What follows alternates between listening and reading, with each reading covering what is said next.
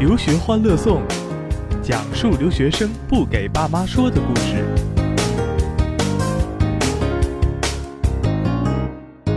留学欢乐颂，去年这个时候好像就是咱们这个组合啊，今年又聚首了。咱们的老朋友老顾啊，顾一奔，Hello，大家好。咱们的重量级大咖老于，江南的这个文艺男青年。嗯，大家好。啊，今天有一个特别有意思的事儿，我挺有感触的。今天我有一个学生啊，今天是咱们的高考，中国的高考啊。咱们这个节目播的时候，依然是讲今天的事儿。今天咱们中国高考，但是呢，今天我有一个我有一个学生呢，今天正好去签证，六月七号去签证，然后被签证官问了个问题，说你怎么没去高考？啊，他是一个这好尴尬呀，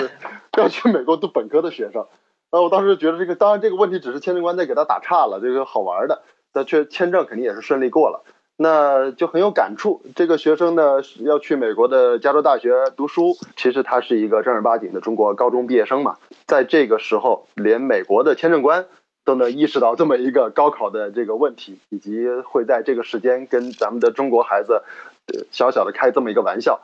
呃，今天两位老师呢，其实都在美本这个方面比较有代表性的啊。这个老顾呢，能够比较有代表性的接触到一些来自于。呃，江南来自于苏州的一些非常非常顶级的，能够代表那个区域，甚至能代表中国的一区一一圈这个非常顶级的有中国特点的这个叫先富起来这个群体的高中生。那同样老于呢都不用说了啊，老于每年呢会带着中国的一帮学仙儿、学神、学霸啊，带到哥大、带到卡内基梅隆、带到斯坦福这样的地方去搞什么脑神经、机器人和城市调研，去震撼美国的这个各种大学的这个学生和教授。二位今天既然来到这里啊，咱聊聊这个中国的高考、美国的高考啊。今天的高考题目看了吗？老于，你感觉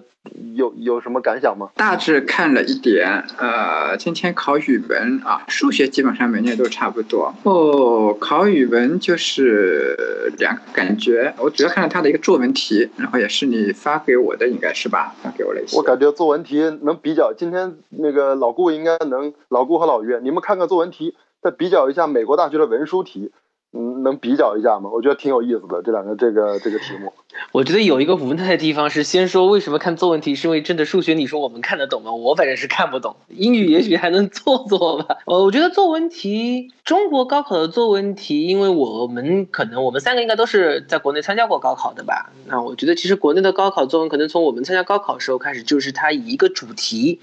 然后是会让你引导，就是从这个一个点上，然后去发散的去思考一些可能你平时经常会思考的，或者你经常会观察到的一些这种社会的呀、个人的呀各种各样的问题。那么他会要求，我觉得可能高考作文里面啊，一般来说你比较容易拿到高分的就那种议论文，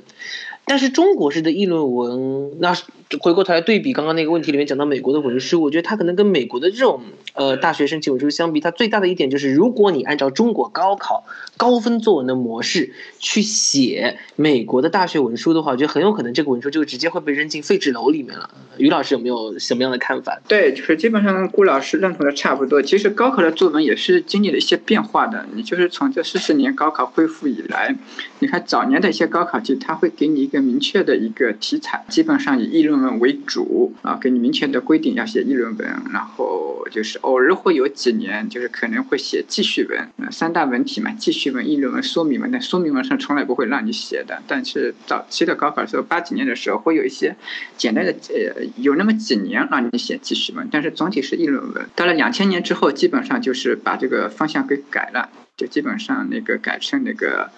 呃，文体不限，所以就是你可以怎么写都可以。所以这里就涉及到一个，就是顾老师之前讲到的那个问题，就是因为文体不限嘛。呃，中国人很多，包括中国的语言、中国的语境都讲究意会的，所以很多东西学生都可以把它写的云里雾里，呃，云里那个雾里的，物理对啊、呃，可以让呃让人家去揣摩，这样是一个心态。这个可能也就是一个中国语言的一个特点。所以这个呃，讲到呃。这个这个中中国的高考题跟美国的 SAT 的写作，或者说大学申请的文书的 essay 有什么不同？我觉得这个根本上去找不同，还是在这个中文跟英文的一个很大的不同。中文它很讲究的这个意向性，所以这个东西我们在表达的时候，往往不会把这个意思说透，让大家去揣摩，对吧？我们学那个中文 写诗歌，数风流人物还看今朝，那这个老师会问你数风流人物是谁，那你就去想去吧，这个没有一个标准答案。但是美国的话，基本上包括从英语的本身到这个。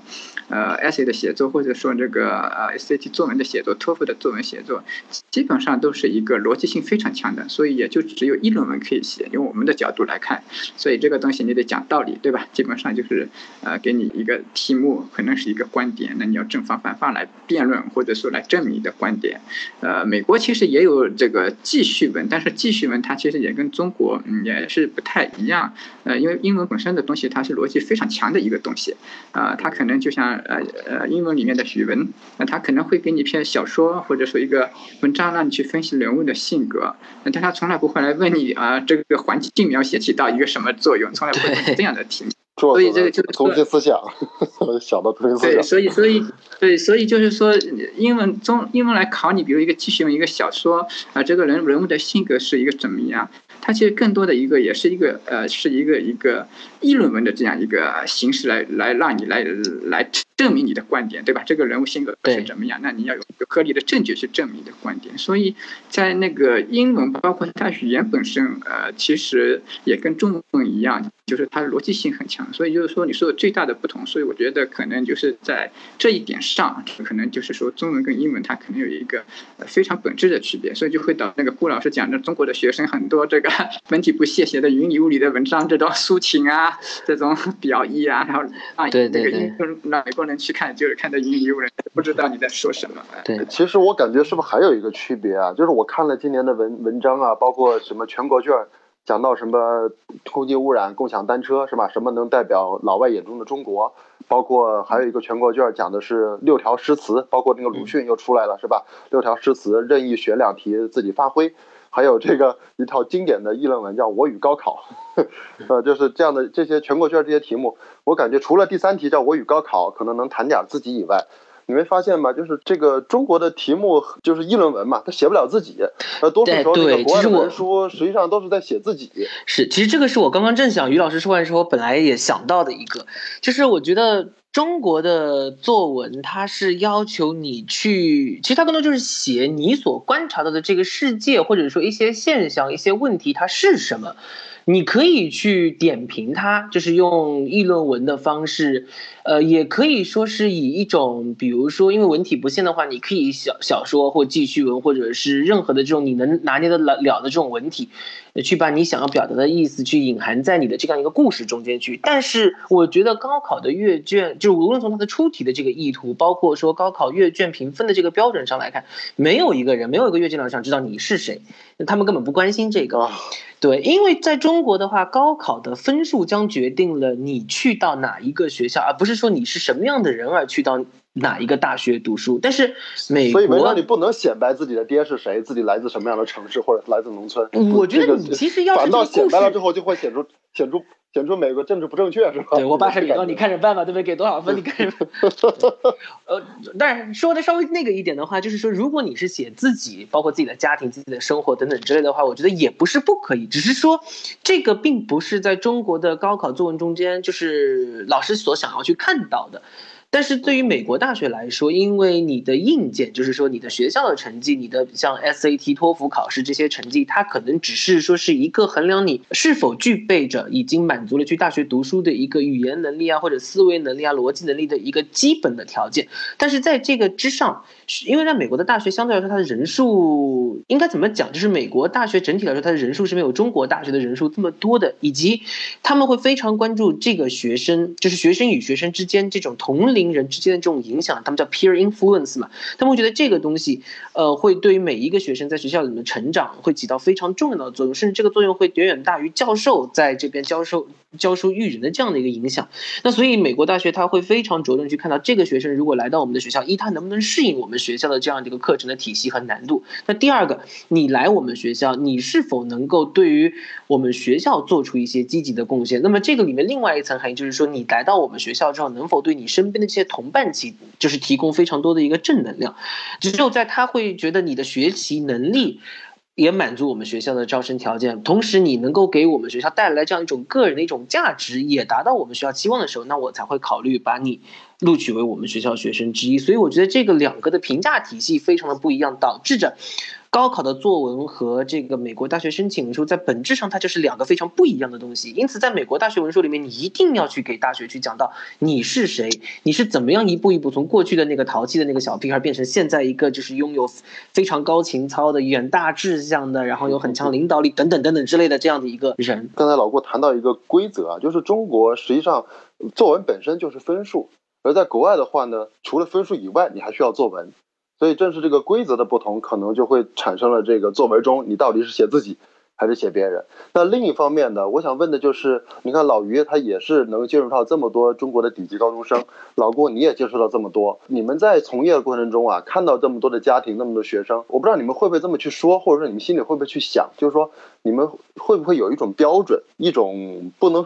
就是可能不会去对一个家长当面去表达，但你们内心有一种标准，叫做什么样的学生更适合参加高考，而什么样的学生又更适合去美国读书呢？老于会怎么看这个问题啊？你会有这样的标准吗？嗯，我其实是没有这样的标准的，所以正是因为我估计很多人也没有这样一个标准，所以正是因为没有标准，很多人在 在那里纠结。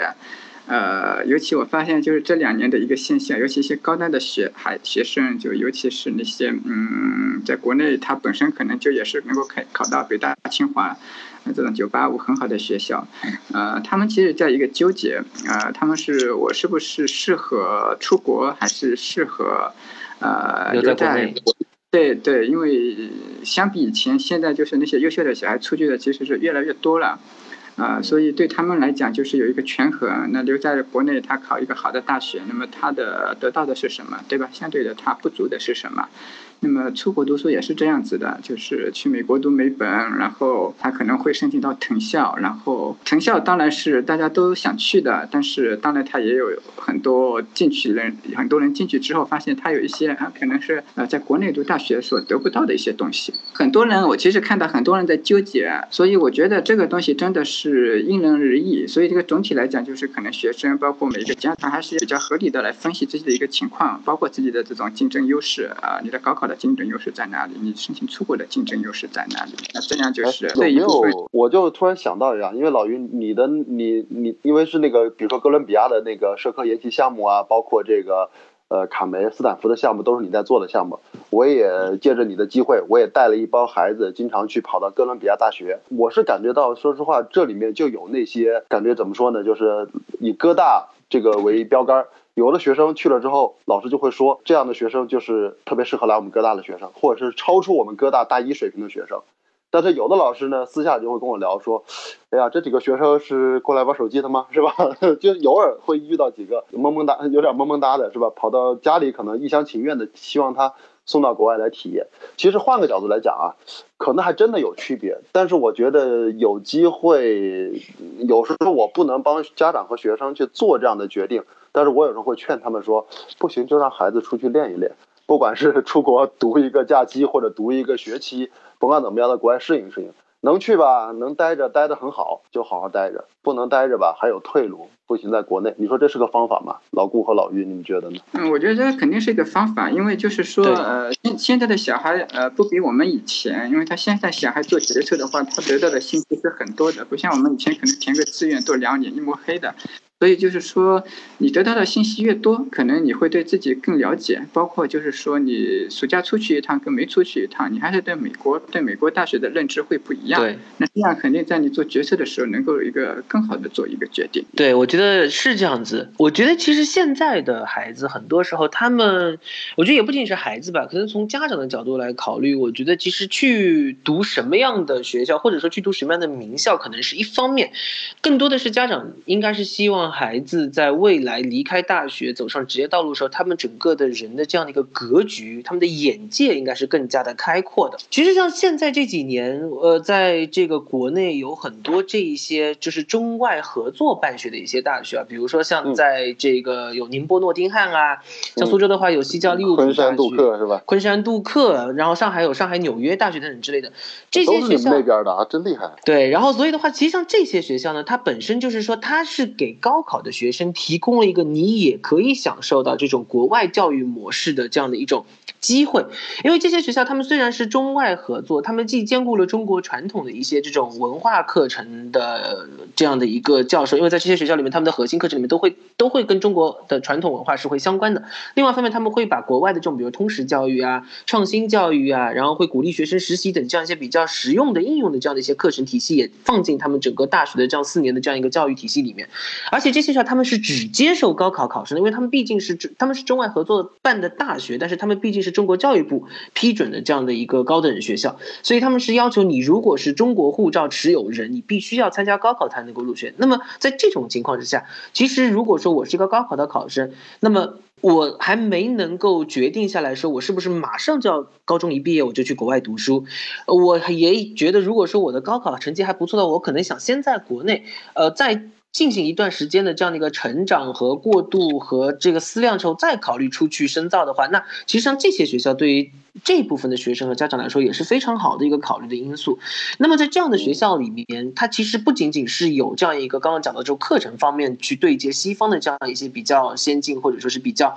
呃主流的一些课程，这些学校的学生中间也会有接近一半是来自于国外，就五湖四海的全世界的这样的一些学生。所以我觉得对于中国学生慢慢的去。就是中国学生在过去十几年，从小学到高中，长时间在一个单一的文化群体中间浸泡太久的人，在这样的环境里面，慢慢的去尝试接触多元化的这样的一种文化，包括种族啊、信仰，然后再到他们后面去到国外，完全的暴露浸润在西方这个环境中，其实我觉得是个很好的过渡。这咱进广告，咱进广告啊！来啊，跟我一起念。留学欢乐颂，留学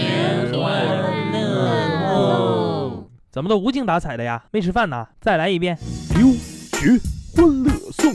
留的是学欢乐的颂。留学欢乐颂，每周不知道什么时候更新。留学欢乐颂，讲述留学生不给爸妈说的事儿。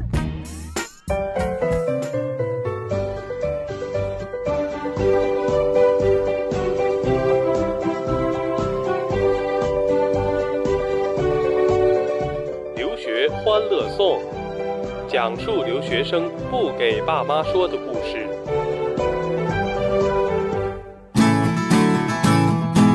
咱广告回来啊！哎，刚才老顾啊，这个你是不是收人广告费了啊？把这个 这个江沪浙的山寨大学啊，山寨国外名校，宁波诺丁汉呐，昆山杜克啊，上海纽约大学啊，呃，全都说了一道。谢翔哥又做了一遍广告。我。这个这个，但是我想今今年老约也好，老顾也好，你们肯定也有很多学生去这个正牌的哪位大学、杜克大学这样的大学吧？今天是高考，哎，这波学生今天在干嘛呀？你老老约你的，你今天这些学生今天在干什么呀？他们在祝福他们那个参加高考的同学，朋友圈里都是他们祝福的那些画什么的照片，我看到的。都，这种祝福难道不是一种变相的炫耀吗？好刺激人呐！也不是吧，虽然有一些可能会有那样的，但是但是还是同学嘛，我觉得还是很多还是毕竟很真心的。可能过了过了明天，可能这个同学的高中的同学大概就到此定格啊，那种感觉。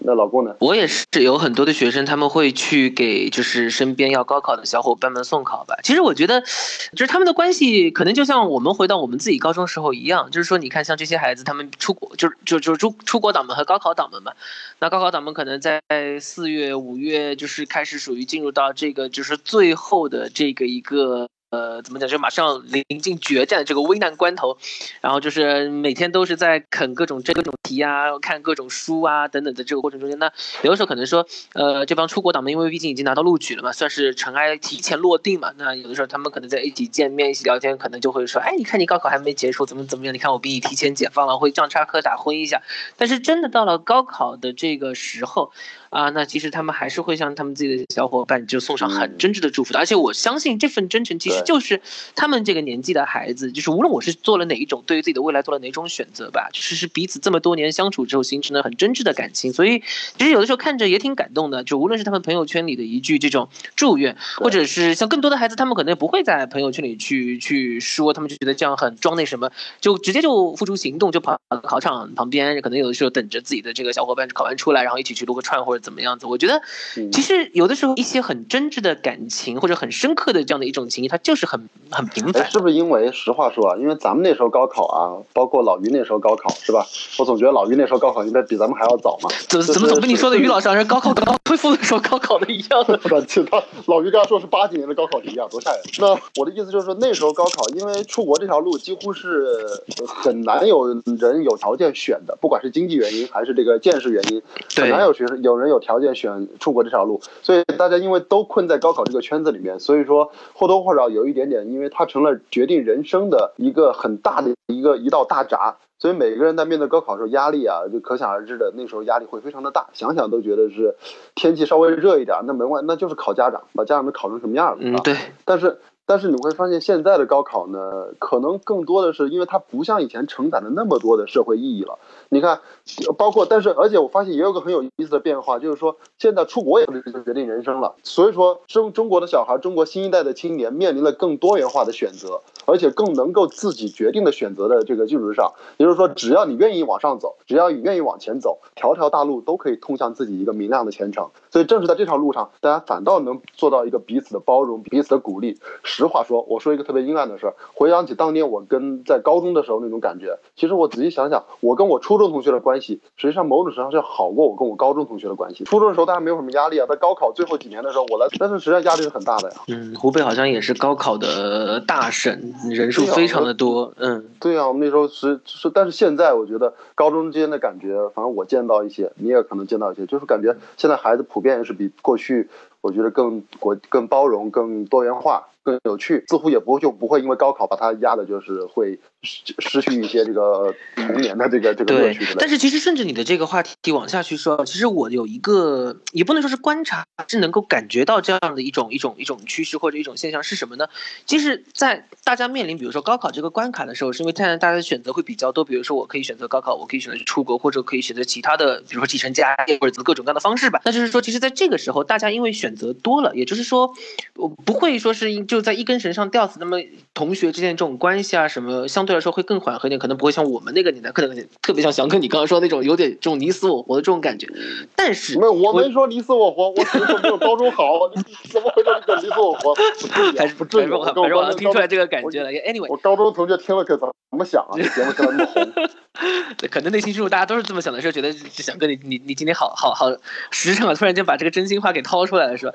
？But yeah, but anyway，其实我想说的是什么呢？我觉得高考这个点上，现在可能已经不是那种决定人生死时刻的这样的一种，就像你刚刚说的这个这个意义那么重大了。但是我觉得分水岭出现在了四年以后，分水岭不是没有了，它只是推迟了。因为我觉得无论你是在国外过的四年，还是在国内大学里面过的四年，还是说在这种像中外合作办学的过的这四年，其实这个四年，因为你见到的人是不一样的，你接触的这个学习的环境和模式是不一样的，它会让你的交的男女朋友也是不一样的。哎，对对对对对，exactly。那所以其实这些东西，它最终都会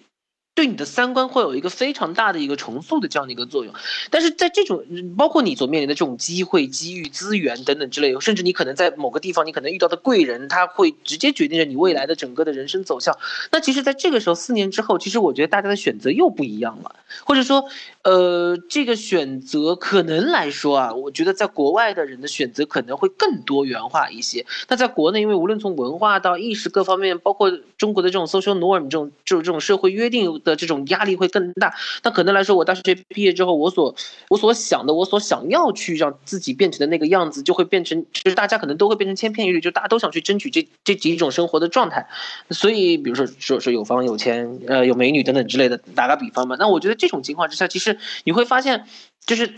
国内的人，国内的孩子压力还是非常的大。那可能在国外生活的孩子的压力，一定程度上来说，或者说他们能够化解的渠道会多一些。当然，这可能只是我个人的一个一个感受而已。我不确定翔哥或者老于有什么样的。其实国外，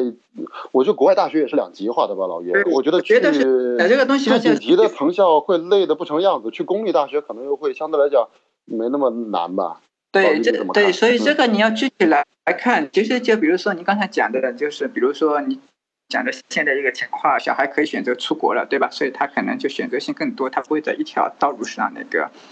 那个、那个、那个一呃一棵树上吊死，啊！但是实际上呢，这个也要具具体的来看，因为我们可能只是接触到的学生都是发达地区的学生会多一些，但如果你去看那个像衡水中学、毛坦厂中学，呃，在安徽大别山的，对吧？那像这种地方，其实因为经济的原因、各方面的原因，其实对很多学生来讲，他是高考其实是还是唯一的出路。呃，所以你要这个呃具体问题来具体看，而且就是最近十几年或者最近二十年，我们可以看到中国这个社会变化还是很大的。呃，那种就比如说像教育啊，它还是这种，反正我个人看到的好像是这种地区之间的教育差距是越来越大。呃，那些可能就是呃，看学区房的价格就能看出来。对，就普通的地方，可能那种落后一点地方山区，它可可能跟二十年前没有任何的变化的，还是老样子。如果我们回过头深入到那边去看看，但是如果说你到一些大城市，这个发达的地方，这种北上广深江浙沪，你去看一下。呃，经济方面也好，包括小孩他能够获得的获得到的东西也好，可能也都会是跟我们那个时候就会有一个非常大的一个区别，所以他们所面临的生活就不太一样了。所以你比如说现在大大城市的小孩，呃，从那个上大学这个压力来讲，他们可能确实是小了很多，因为他们因为经济条件可以的嘛，经可以从经济条件从某个角度来讲，给他们更多的一个选择，比如他们可以选择去国外读书，呃，就并并不会。仅仅在国内是他的一条出路，但是这就像那个顾老师讲的一样，他并不是意味着他有了这么一个读大学的一个出路啊，他的选择多了，他的竞争就会没有激不激烈了。其实不是这样的，其实从某个角度来讲，呃，竞争其实是那个也多元化了。对，其实是有可能会更累，他遇到他去跑到更高级别打怪兽去了。对，所以这个这个就是也不光是这个，因为前两天我们还在跟人家讨论，因为我现在在北京嘛，然后我我很多同。同学在浙江，然后他们可能会羡慕，包括我自己以前也会羡慕啊。你看你这个北京的人，然后这个考北大清华多容易，因为都有数据摆在那里嘛，对吧？对呀。北北京有多少？的人，然后就是浙江有多少的人？你你在辽宁，辽宁有多少人？江苏有多少？然后北大清华的名额是多少？但如果你你背后实际去看这个数据，你会发现不一样。你会发现积雪的程度、竞争的程度，大城市往往会更高。这是为什么呢？是因为大城市的人，他的有效竞争人口其实是更大。对。那什么意思呢？呃，大城市同样可能北京今年五万考生，上海是五万考生，但它往往就是这五万考生里面有很多相当大比例的一个家庭，他其实是呃父母可能都是高知。经济条件都可以，人都很关注教育，但是可能一个内地一个省份，你看他高考有几十万人，他可能就是说，呃，有相当一部分人到文到兵是不，并不是说什么，就是是说相当一部分人跑到山东山东济南找蓝翔。对对，他可能就本身也不是不是喜欢读书的，但你你要把那些呃无效的竞争人去掉，你会发现大城市的竞争并没有因为。这个原因而写的那个呃有点松缓，实际上因为如果越是这个成绩高的家长，对小孩的教育肯定是越重视，所以你会发现，嗯现在很多人在讨论，会发现积雪程度最高的地方，基础教育这个环境往往都是一些最发达的，所以这个东西就是你还是要综合起来来看。